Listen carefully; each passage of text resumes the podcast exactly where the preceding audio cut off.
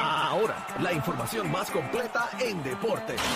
La, la manada Sport. La manada Sports Z93 y ha llegado el nada más y nada menos que el señor Algarín. Ha llegado nada, ¿a dónde No, tú lo ¿A ves? dónde tú lo ves? Eh, tú lo Aquí ves. no está está. ahí en el teléfono, pero era que no Está ha llegado. enchuleteadito, está enchuleteadito. Ah, Barbaridad, Eh, un mes sin a venir acá. Vamos a darle. Ya lo Algarín. bien ese fin de semana haya sido igual de bueno que el mío. Adelante con los deportes. Ah.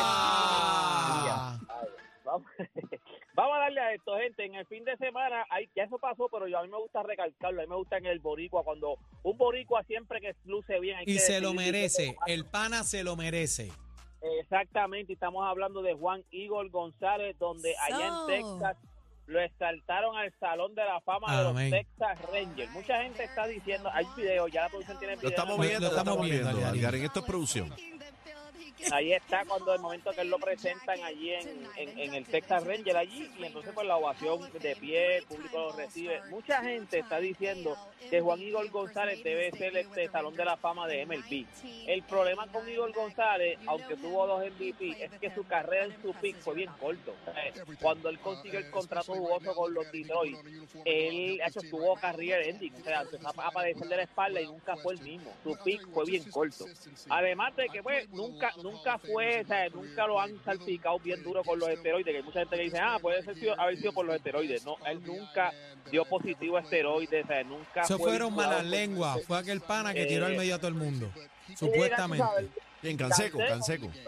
Canseco que tiró al medio a todo el mundo y su libro se hizo millonario, como él se metió, se fue enredado a medio mundo ahí, pero nunca nunca dio positivo a esteroides, so no, vengan, no se pongan a decir que es por los esteroides porque él nunca dio positivo. Lo que se dice es que su carrera fue corta, o sea, su carrera se fue corta, pero, oye, me batió para 2.93, tuvo dos juegos de estrella, conectó 372 cuadrangulares, era una máquina de empujar carreras, gente, La 1.180 bestia. carreras empujadas, dos títulos de cuadrangulares. Tuvo dos temporadas donde fue el mejor, el mejor jugador dando cuadrangulares y ganó dos premios de jugador más valioso, 96 y 98 en 13 temporadas, pero con la franquicia, con los Texas Rangers. Cuando entonces él coge el contrato jugoso, ahí es que entonces él empie- él empieza a padecer de la espalda y ya no fue el mismo. O sea, no, no, tacho, no duró mucho.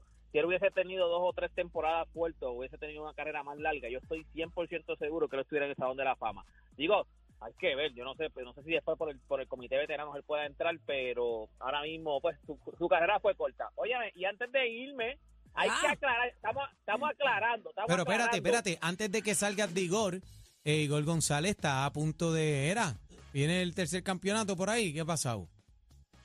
porque tienes el campeonato? De los ¿Qué toritos. De los toritos. Ah, bueno, pero, pero eso, está, eso todavía está, dale break, dale break, dale Pero break. está, dale está está al hilo.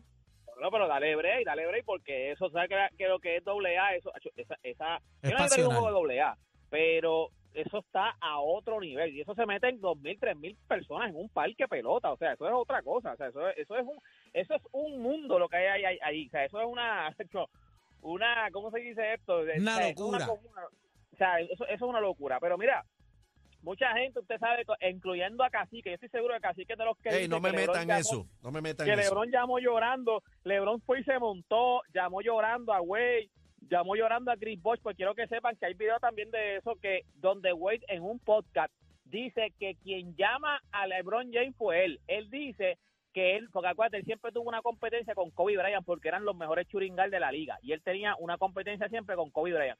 Pues cuando Kobe Bryant gana su quinto título, Wade dijo, hermano, otro título más, él tenía ya un campeonato, él dijo, yo no puedo dejar que Kobe Bryant se me despegue. Y él es el que llama a LeBron James para que se junte con él en los Miami Heat. Y entonces pues LeBron James dice, pues vamos, vamos allá.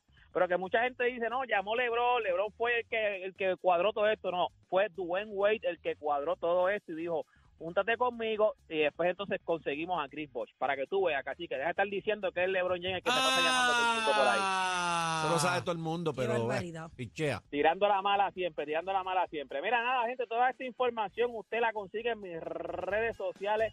Me consigue como Deporte PR. Y este fue Deporte PR para la manada. Para la de manada de la Zeta. Z93. La manada de la Z. ¡Rayete! Presenta. ¡Vámonos, bebé! ¡Vámonos, bebé!